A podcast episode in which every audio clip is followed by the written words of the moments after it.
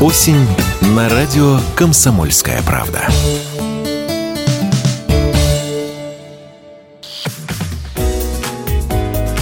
Здоровый разговор. Всем привет! В эфире «Здоровый разговор». Меня зовут Мария Баченина. Держу пари, что большинство из вас на вопрос, полезен ли попкорн, ответит однозначно – эта пища сильно калорийная, и вообще какая в ней может быть польза.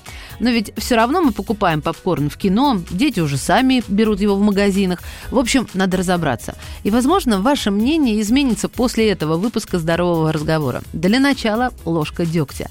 Попкорн в кинотеатре действительно очень калорийный, ведь его делают с добавлением масла. К тому же в таком попкорне много ароматических добавок, а вот это уже действительно вредно.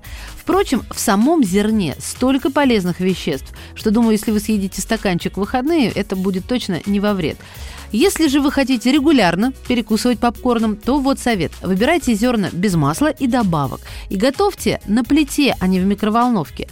Так вы сможете есть или совсем чистый попкорн, или при желании добавить ну, немного хорошего масла и соли.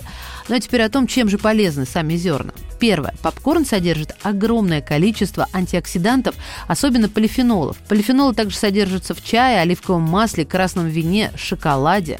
Второе. В попкорне очень много клетчатки. А, как всем известно, она самым благоприятным образом влияет на работу пищеварительного тракта и способствует похудению. Третье. Попкорн – это цельнозерновой продукт, а стало быть, содержит много витаминов и минералов.